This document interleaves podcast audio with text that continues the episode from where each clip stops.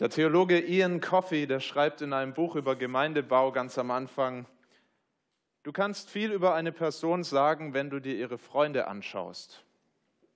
Ich habe den Verdacht, vielen, die eine Gemeinde verlassen haben oder noch nie in einer waren, geht es so mit Jesus. So unangenehm das klingen mag, Menschen bilden sich ihre Meinung über Christus, indem sie sich diejenigen anschauen, die seinen Namen tragen sich hinter dem Satz zu verstecken, schau nicht auf uns, schau auf Jesus, zieht einfach nicht. Klingt vielleicht erstmal ein bisschen hart. ist es denn fair, dass die Menschen uns anschauen und dann von uns auf Jesus schließen?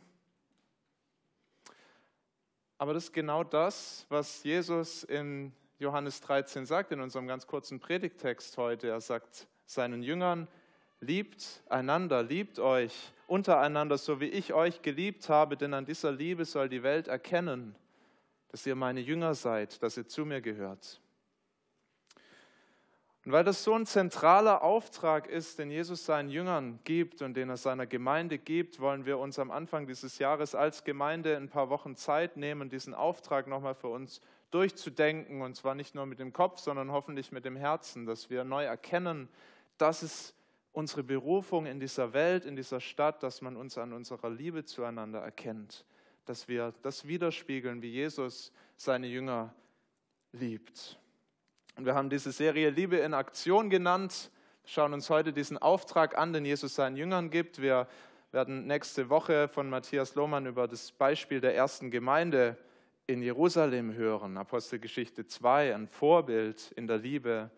Und dann in zwei Wochen vom Christian Klein ein Beispiel aus dem Römerbrief. Wie kann denn das praktisch werden?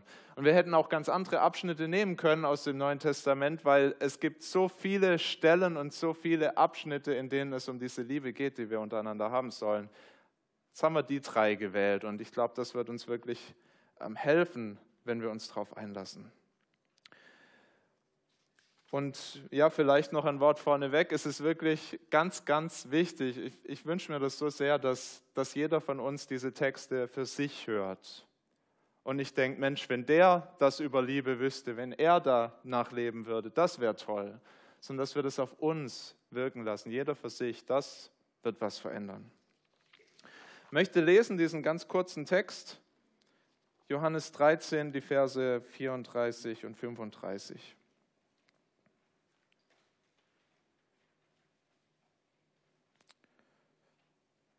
Und da sagt Jesus zu seinen Jüngern,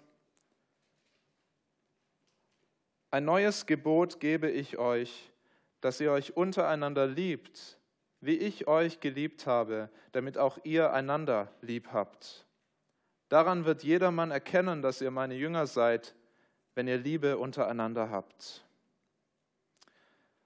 Vater im Himmel, wir wollen beten, dass das wirklich unsere Herzen berührt, dass es uns ähm, ja wirklich zur Liebe antreibt, dieser Auftrag von Jesus, dass wir verstehen, mehr verstehen, wie er uns liebt und dass es uns verändert, sodass wir auch so lieben können, wie er das ja in unfassbarer Weise getan hat und tut. Herr, bitte stärk du uns, stärk du unsere Liebe durch diese Predigtserie. Amen. Jesus sagt hier zu Beginn, ich gebe euch ein neues Gebot dass ihr euch untereinander liebt. Das ist eine ganz einfache Aussage und doch so herausfordernd, dieses Gebot. Liebt euch untereinander. Der Neutestamentler Don Carson, der schreibt über dieses Gebot, es ist einfach genug, dass es sich ein Kleinkind merken kann. Total einfach. Und gleichzeitig ist es so tiefgründig, dass die meisten reifen Gläubigen immer wieder beschämt feststellen müssen, wie wenig sie dieses Gebot verstehen und umsetzen. Und bevor wir uns anschauen, wie diese Liebe aussieht, müssen wir erstmal verstehen, dass Jesus hier nicht eine Option formuliert. Er sagt nicht, das wäre nett, wenn ihr ein bisschen nett zueinander seid und euch ein bisschen lieb habt. Das, das würde ich mir wünschen, wäre wirklich schön. Er sagt, ich gebe euch ein Gebot, ein neues Gebot. So wie Gott im Alten Testament seinem Volk Israel Gebote gegeben hat. Zehn Gebote, lebt so, handelt so, tut so. sagt jetzt Jesus mit, mit Gottes Vollmacht, spricht er in das Leben seiner Jünger, ich gebe euch ein neues Gebot, liebt einander. Sagt das kurz bevor er seine Jünger verlässt, kurz bevor er ans Kreuz geht und kurz bevor er dann auch in den Himmel auffährt, nachdem er auferstanden ist. Es ist wie ein Testament. Gehört zu seinen letzten Worten, die er den Jüngern gibt. Liebt einander.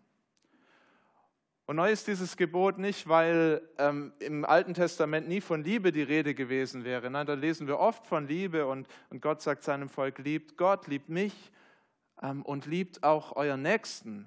Das ist ein Gebot, das gibt es schon im Alten Testament.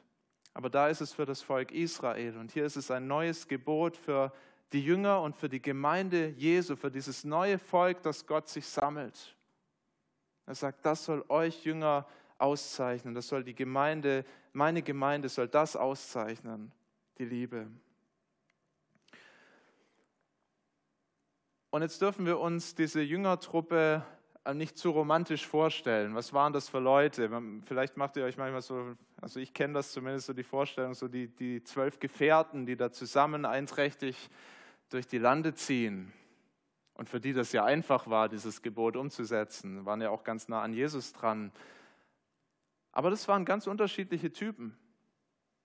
Das waren zum Beispiel Brüderpaare waren da dabei, die standen sich von Natur aus wahrscheinlich ein bisschen näher, die kannten sich viel besser und die haben vielleicht Klicken gebildet oder vielleicht haben sie sich auch gekabbelt, weil sie Brüder waren. Kann auch genauso gut sein, dass sie sich nicht so leiden konnten waren da Männer dabei, die aus unterschiedlichen Orten waren, die Jesus in unterschiedlichen Städten berufen hat und zusammengesammelt hat, die vielleicht nicht viel gemeinsam hatten, wo die Dinge anders abliefen. Unterschiedliche Berufe. Die Härte vielleicht, es war einer dabei, ein, ein Zöllner, der mit den römischen Besatzern zusammengearbeitet hat und, und, und für die die Arbeit, die Drecksarbeit gemacht hat, ein Zöllner. Und auf der anderen Seite ein Zelot, das ist der bewaffnete Arm der Pharisäer, kann man sagen, pharisäische Bewegung, kann auch sagen Terrorist, der gegen die Römer gekämpft hat. Die beiden in einem Team. Könnt ihr euch vorstellen, wie das vielleicht manchmal war? Die Bibel beschreibt das nicht. Die Bibel beschreibt aber wohl, dass es auch immer wieder Streit gab unter den Jüngern. Und wer ist ja der Tollste und wer ist der Beste und wer hat es am, am meisten drauf? Und das Einzige, was die meisten von ihnen wirklich verbunden hat, was sie geeint hat, war, dass Jesus sie lieb hatte.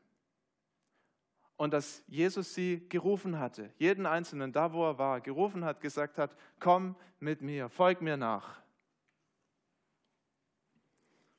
Ist gar nicht so anders wie bei uns, abgesehen von den Terroristen. Haben wir keine Terroristen hier, aber wir sind auch ganz unterschiedlich kommen aus unterschiedlichen Städten, sogar aus unterschiedlichen Ländern, unterschiedliche Bildung, unterschiedliche Berufe. Wir wählen wahrscheinlich auch unterschiedliche Parteien, unterschiedliche Wirtschaftsvorstellungen vielleicht, so viele Unterschiede. Und doch eint uns das, dass Jesus uns gerufen hat und dass er uns zusammengebracht hat. Und dass er sagt, liebt einander. Ihr seid meine Jünger, ihr gehört jetzt zusammen, ganz bunt. Und zwar nicht nur gehört nicht nur zusammen mit denen, die auf einer Wellenlänge schwimmen mit euch hier in der Gemeinde, sondern ihr gehört als ganze Gemeinde zusammen, als ganze Jüngerschar gehört ihr zusammen, liebt einander. Und die Jünger haben verstanden, dass das ein ganz wichtiger Auftrag ist. Die haben das im Neuen Testament, in, in den Briefen lesen wir das, die haben das immer wieder aufgegriffen, wahrscheinlich auch, weil das so schwer ist, dass man sich das immer wieder auch bewusst machen muss und auch als Auftrag in die Gemeinden weitergeben muss weil wir uns so schwer damit tun. Und ganz oft in, im Neuen Testament nur ein paar Beispiele. Kolosser 3, Vers 14, da sagt Paulus an die Kolosser, über alles aber zieht an die Liebe, die da ist, das Band der Vollkommenheit. 1. Petrus 4, Vers 8, vor allen Dingen habt untereinander beharrliche Liebe, denn Liebe deckt der Sündenmenge zu. 1. Johannes, das haben wir gerade gehört. 1. Johannes 4, 7 bis 8, ihr Lieben, Lasst uns einander lieb haben, denn die Liebe ist von Gott und wer liebt, der ist aus Gott geboren und kennt Gott. Wer nicht liebt, der kennt Gott nicht, denn Gott ist die Liebe. 1. Korinther 13, 1 bis 3. Wenn ich mit Menschen und mit Engelzungen redete und hätte der Liebe nicht, so wäre ich ein tönendes Erz oder eine klingende Schelle. Und wenn ich prophetisch reden könnte und wüsste alle Geheimnisse und alle Erkenntnis und hätte allen Glauben, sodass ich Berge versetzen könnte und hätte der Liebe nicht, so wäre ich nichts. Und wenn ich alle meine Habe den Armen gäbe und meinen Leib dahin gäbe, mich zu rühmen, und hätte der Liebe nichts, so wäre es mir nichts nütze. Gerade 1. Korinther 13 macht deutlich, die Liebe ist das wirklich das wichtigste Merkmal eines Christen. ist ja schon krass, wie, wie Paulus hier, der hat ja nichts gegen prophetische Rede, der hat ja nichts gegen Erkenntnis, nein, der predigt den Menschen, erkennt Gott. Aber es sagt, wenn ihr Erkenntnis habt, solange die Liebe fehlt, ist das nichts Nütze. Das bringt uns zu der Frage für uns. Hat die Liebe für uns, zu unseren Geschwistern, zu unseren Mitchristen in der Gemeinde, hat die für uns diesen Stellenwert? Ist es für uns nur irgendein Thema von vielen, was man mal bearbeiten kann, oder ist es ein zentrales Thema für uns wirklich? Nicht eine zweitrangige Frage, sondern das, das Thema, treibt uns das an, fragen wir uns das immer wieder. Wie kann ich meine Geschwister in der Gemeinde, wie kann ich sie lieben? Wie kann ich ihnen dienen? Wie kann ich ihnen Gutes tun? Sehen, das ist ein ganz zentraler Auftrag für uns. Und Jesus ist es wichtig, dass wir das als Gebot verstehen, nicht als eine Option, als Gebot. Wie sieht dann aber diese Liebe aus? Jesus sagt uns das im zweiten Teil von diesem Vers. Er sagt, liebt euch untereinander, so wie ich euch geliebt habe. Schaut auf mich, schaut auf Jesus, schaut, wie er geliebt hat. Und als ich so darüber nachgedacht habe, ja, wie hat denn Jesus geliebt? sind mir vier Punkte eingefallen. Wahrscheinlich gibt es viel mehr. Wir könnten da lange uns drüber austauschen, aber ich möchte mal vier Punkte, an vier Punkten das festmachen. Jesus liebt bedingungslos. Jesus liebt aufopferungsvoll. Jesus liebt mit der Wahrheit. Und Jesus liebt mit einer unfassbar tiefen Liebe zu seinem Vater. Und all das haben die Jünger miterlebt. Dass Jesus bedingungslos liebt, das haben sie miterlebt, weil Jesus nicht eine Auswahl getroffen hat und die frommsten Männer zusammengetrommelt hat in Israel und geschaut hat, wer ist qualifiziert, wer ist fähig, in meinem Team zu sein. Ist nicht zu den Pharisäern und Schriftgelehrten hingegangen und hat dann Gruppendiskussionen gemacht und Einzelgespräche geführt und am Ende waren da die zwölf Top-Männer. Er ist losgezogen und er hat ganz einfache Leute sich gerufen. Fischer, Zöllner, ja sogar Leute wie der Zöllner mit einem zweifelhaften Ruf. Nicht besonders fromm, nicht besonders toll. Bedingungslose Liebe. Und dann zieht er mit denen los und er bringt ihnen Dinge bei, er zeigt ihnen Wunder Gottes, er, zeigt ihnen seine Kraft, er, er lehrt sie mit der Autorität Gottes. Und er muss immer wieder feststellen, die versagen. Die kapieren ja so vieles noch nicht. Die zweifeln ja immer noch an meiner Macht. Die schauen Petrus an, die verleugnen mich sogar, die sagen, ich kenne den nicht, wenn es auf hart auf hart kommt. Und Jesus liebt bedingungslos. Er schickt sie nicht weg, sagt nicht, jetzt suche ich mir nochmal andere Jünger. Er liebt sie, er hält an ihnen fest. Das ist bedingungslose Liebe, die nicht auf das schaut, was, was jemand tut, sondern sagt, ich liebe dich. Ich habe dich ausgewählt. Und dann haben diese Jünger erlebt, wie Jesus sie aufopferungsvoll liebt. Und sehen wir schon, bevor er überhaupt mit diesen Jüngern zusammengekommen ist, wie aufopferungsvoll Jesus liebt, sehen es daran, dass er den Himmel verlassen hat und in unsere Welt gekommen ist. Sehen es daran, die Bibel beschreibt, dass die Schätze des Himmels, er hatte alles. Es fehlte ihm an nichts. Es ging ihm gut in der Beziehung zum Vater. Und er wird arm und kommt in unsere Welt.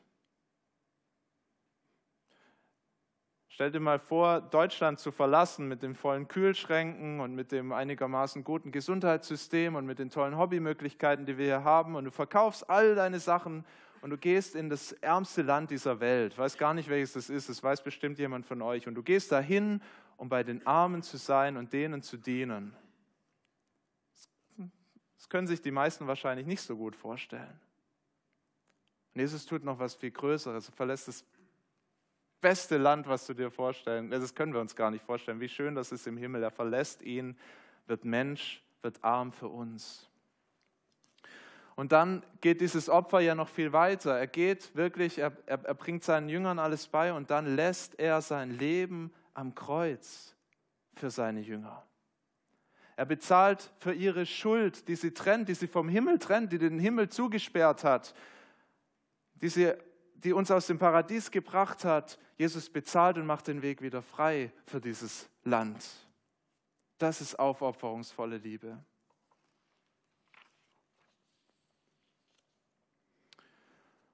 Und dann sehen wir, dass Jesus aber auch mit der Wahrheit liebt. Haben heute manchmal so eine komische Vorstellung, dass Liebe bedeutet, dass einfach jeder jeden stehen lässt. Und jeder hat Recht, jeder hat seine Wahrheit. Und das, das Schlimmste wäre, wenn wir streiten würden über die Wahrheit. Also sprechen wir lieber gar nicht schwierige Themen an. Jesus hat das anders gemacht. Bei Jesus sehen wir tatsächlich, dass Liebe ohne Wahrheit keine echte Liebe ist, sondern dass Liebe Wahrheit braucht. Und wir sehen, dass wir den Jüngern Ermahnungen auch erteilt hat, ihnen Belehrungen gegeben hat. Auf, manchmal wirkt diese Liebe recht hart, also hat sie manchmal ganz schön schroff zurechtgewiesen, aber doch in Liebe, weil er sie erreichen wollte, weil er sie wieder gewinnen wollte, wieder auf den richtigen Weg bringen wollte. Genauso mit den Pharisäern und Schriftgelehrten. Was hat er sich da für Diskussionen auch geliefert mit ihnen? Um ihnen die Augen, um, um ihnen klarzumachen, Leute, schaut, das ist Gottes Wille. Das ist Liebe. Jesus hat sich auch nicht davor gescheut, Sünden anzusprechen. Ähm, gibt diese, diese Geschichte, wo Jesus sich vor, schützend vor eine Ehebrecherin stellt. Und alle gehen nach und nach weg. Und, und Jesus sagt, nachdem alle gegangen sind, wenn die dich nicht anklagen, ich klag dich auch nicht an. Und dann sagt er aber noch was. Dann sagt er, geh hin und sündige hinfort nicht mehr. Das Liebe mit der Wahrheit.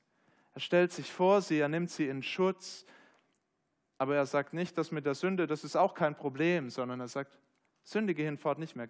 Lebe anders. Lebe ab heute anders. Und schließlich lebte Jesus mit einer ganz, ganz tiefen Liebe zum Vater.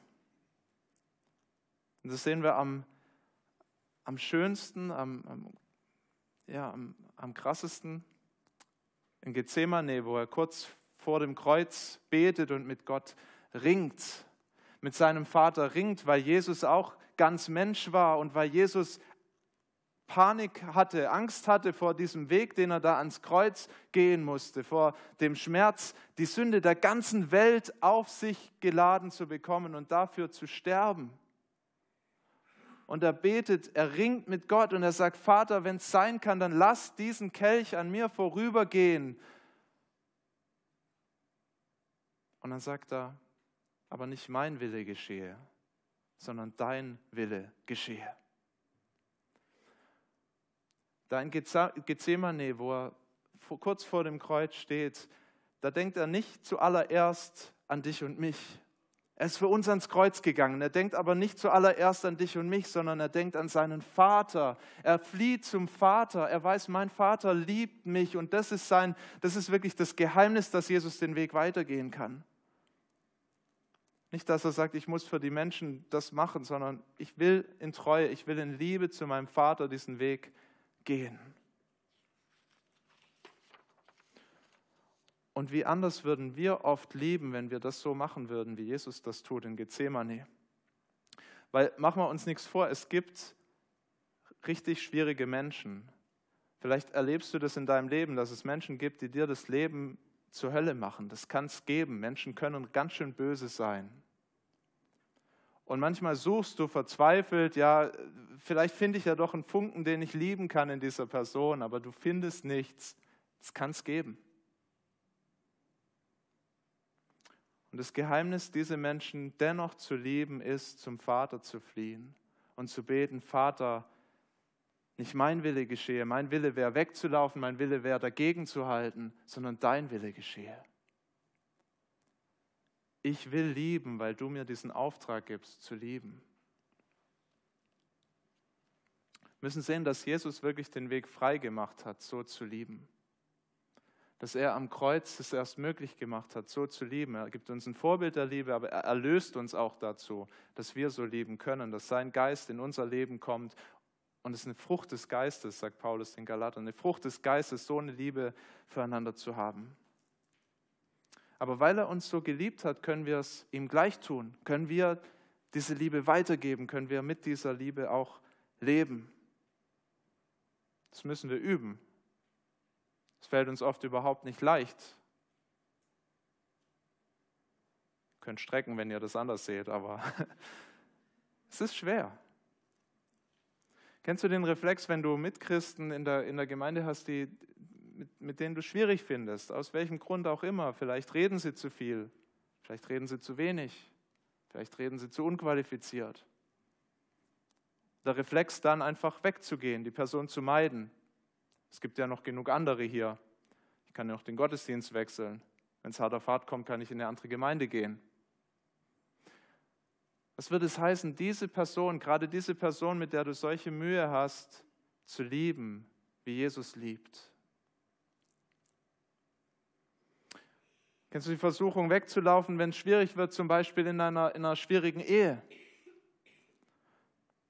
Viele vielleicht nicht, aber vielleicht kommt es noch.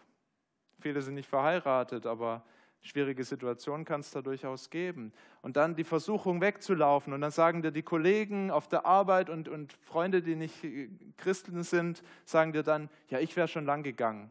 Das ist doch richtig. Verlass den Partner.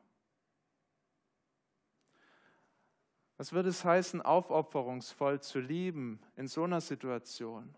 So zu lieben, wie Jesus uns geliebt hat. Was heißt das, dass Jesus den Preis für meine Schuld bezahlt hat im Umgang mit meinem Partner?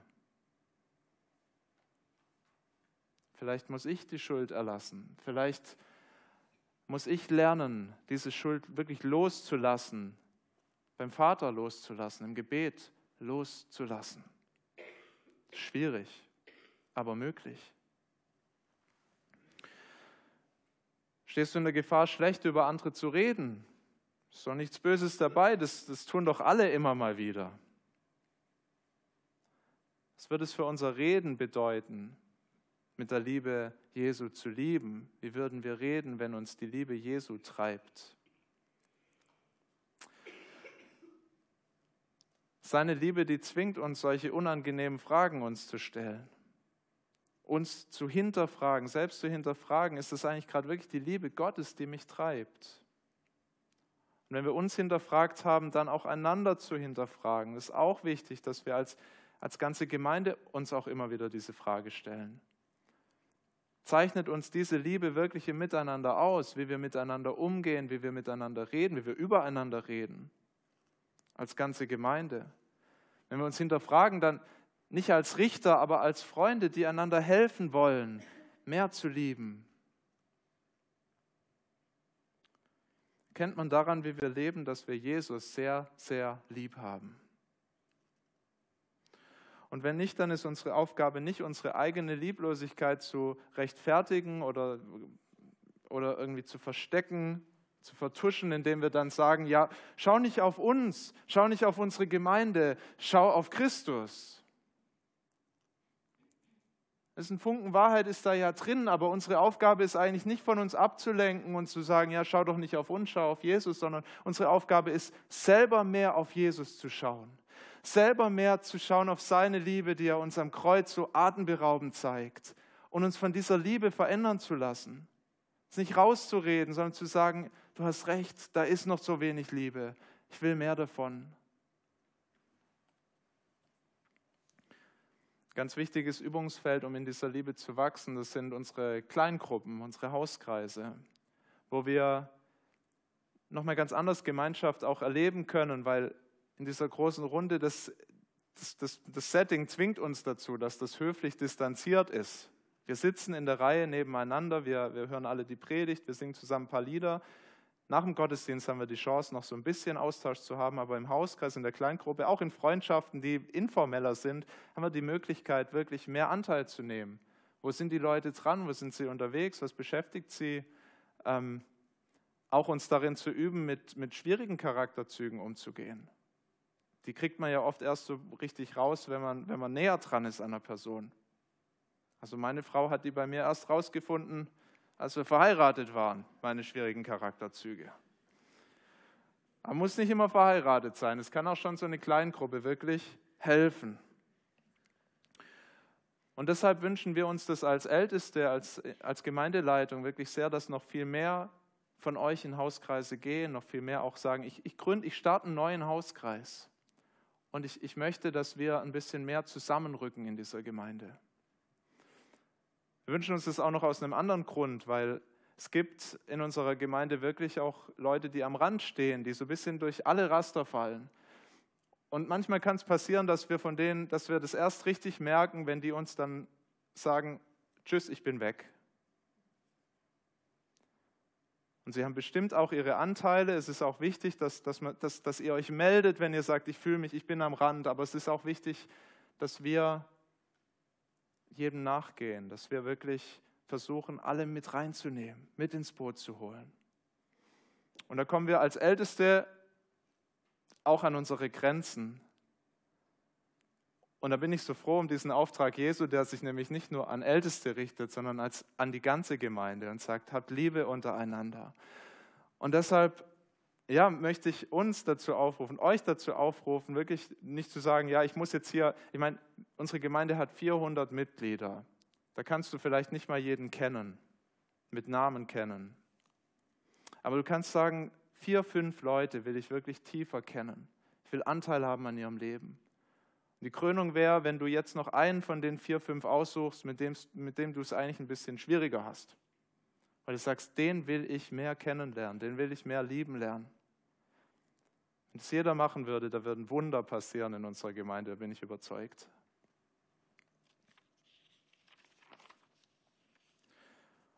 Und ich möchte auch sagen, danke an jeden, der das schon tut.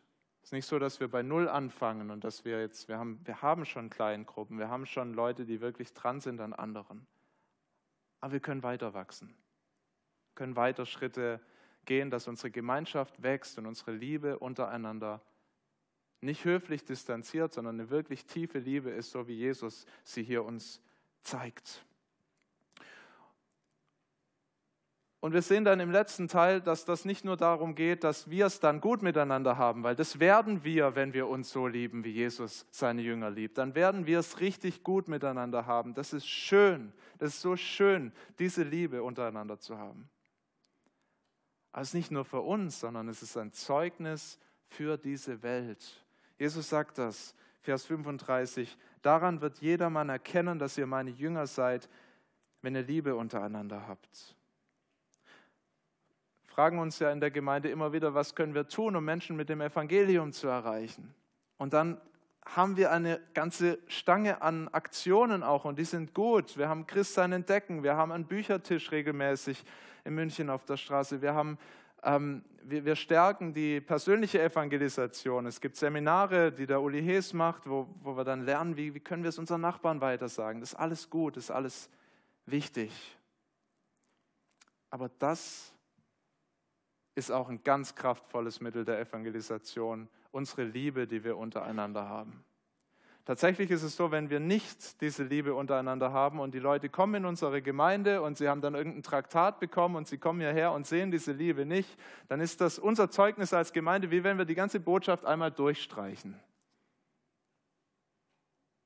Gut, dass Sie es gehört haben, Sie sind gut informiert, aber Sie sehen nichts von dieser Liebe.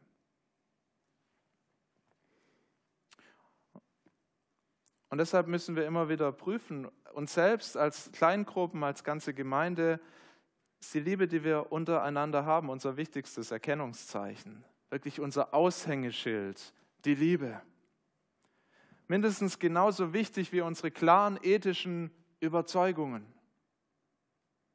Mindestens genauso wichtig wie, dass wir großzügig Geld geben. Mindestens genauso wichtig wie bibeltreue Predigten. Ja, sogar das kann es geben, dass man bibeltreu predigt, aber dass die Liebe fehlt. Und Paulus sagt das im 1. Korinther 13, wir haben das vorher gehört, dass er sagt, und wenn da alle Erkenntnis wäre, ja sogar wenn da ein Glaube wäre, der Berge versetzen kann, aber die Liebe fehlt, so wäre all das nichts nütze. Es ist nicht gegen das großzügige Spenden, nicht gegen bibeltreue Predigten, aber die Liebe ist das wichtige Puzzlestein. Klare ethische Standpunkte, das kennt die Welt auch. Menschen, die großzügig Geld spenden, das kennt die Welt auch. Klare Glaubensüberzeugungen, das kennt die Welt auch. Höflich und nett miteinander sein, das kennt die Welt auch. Aber die Liebe Jesu kennt die Welt nicht. Und manche, die hier sind, haben das vielleicht, hat vielleicht genau das in die Gemeinde getrieben, weil ihr gesehen habt, schaut mal, wie die Christen sich einander lieben. Was die für eine Gemeinschaft haben, das habe ich noch nirgendwo gesehen. So eine Liebe.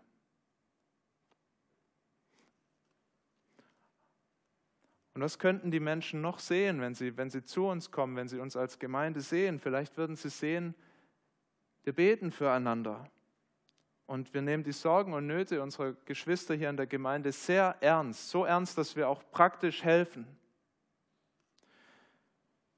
Dass wir uns besuchen, wenn jemand krank ist. Dass wir uns kümmern, wenn eine Familie kleine Kinder hat und äh, das Leben wächst ihnen über, über den Kopf. Dass wir bei den Alten und bei den Schwachen sind. Schaffen nicht alles nur die Ältesten, das schaffen nicht schafft nicht nur der Brüderrat, das müssen wir gemeinsam stemmen. Dass wir liebevoll miteinander sprechen, wenn jemand nicht da ist, dass wir nicht hinter seinem Rücken lästern, nicht mal ein bisschen, sondern dass wir gut über ihn sprechen, aufbauend, gute Worte haben. Und wenn es da wirklich was gibt, was es zu besprechen gibt, dass wir dann mit der Person reden, dass wir sagen, du, ich habe da ein Thema, ich möchte mit dir darüber sprechen. Ist anstrengender, aber das ist Liebe. Wir grenzen niemand aus, egal welche Lebensgeschichte er mitbringt, welche schwierigen Charakterzüge er hat, wie er riecht, was er arbeitet. Wir vergeben einander gern, wir tragen uns die Schuld nicht nach. Wie oft fällt uns das noch als Christen schwer, einander wirklich zu vergeben, von Herzen zu vergeben? Wie, wie oft gibt es auch Grabenkämpfe in Gemeinden, wo wir uns wirklich Jahre und Jahrzehnte die Schuld hinterhertragen?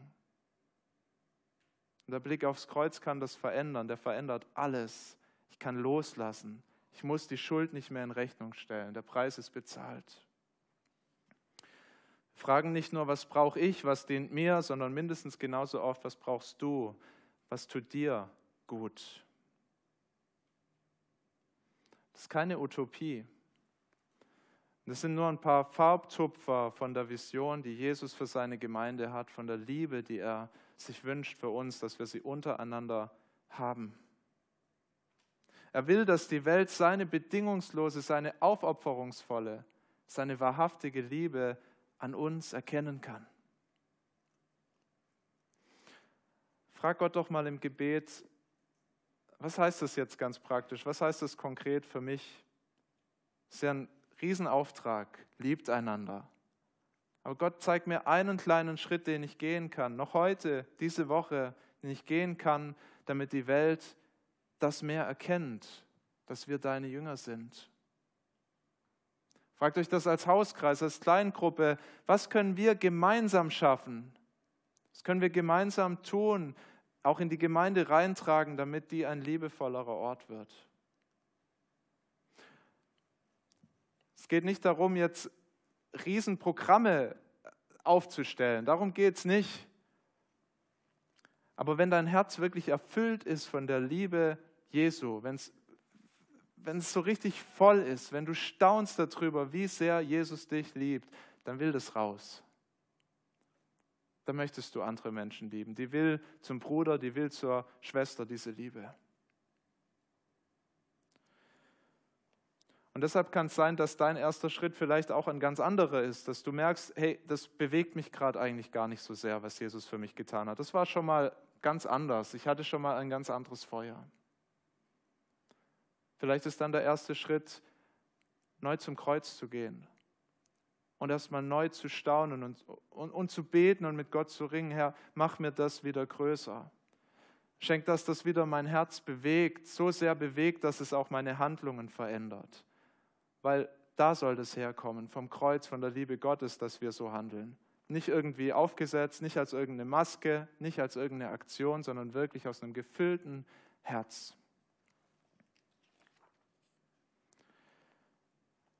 Von dem Kirchenvater Tertullian wird überliefert, ähm, dass, dass die Heiden im alten Rom die Christen gesehen haben und dass sie gestaunt haben über die Liebe, die die hatten. Und er schreibt dann über diese Heiden, dass sie feststellen mussten, seht, wie sie einander lieben, wie sie bereit sind, füreinander zu sterben. Es war eine Zeit, in der die Christen dort hart verfolgt wurden und wo manchmal der eine für den anderen das Leben gelassen hat.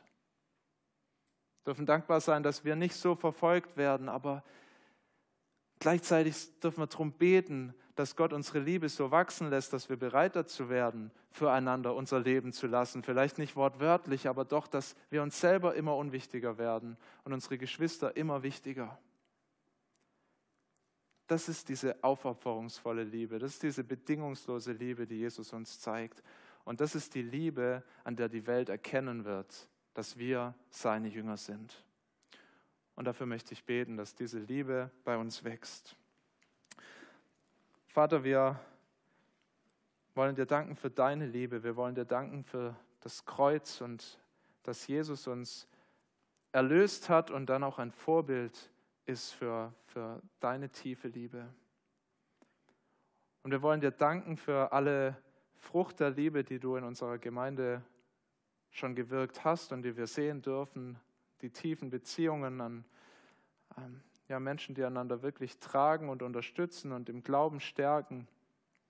Und wir wollen dich darum bitten, dass wir in dieser Liebe weiter wachsen, dass du es uns noch viel wichtiger machst, einander zu lieben und dass, dass unser Aushängeschild immer mehr wird, dass, dass auch Menschen draußen in München uns sehen und dass sie sagen, seht, was für eine Liebe sie untereinander haben, wie die sich füreinander aufopfern. Ich möchte beten, dass du dieses Wunder wirkst und dass wir eine Gemeinde werden immer mehr, die für ihre Liebe zu dir und zueinander bekannt ist. Amen.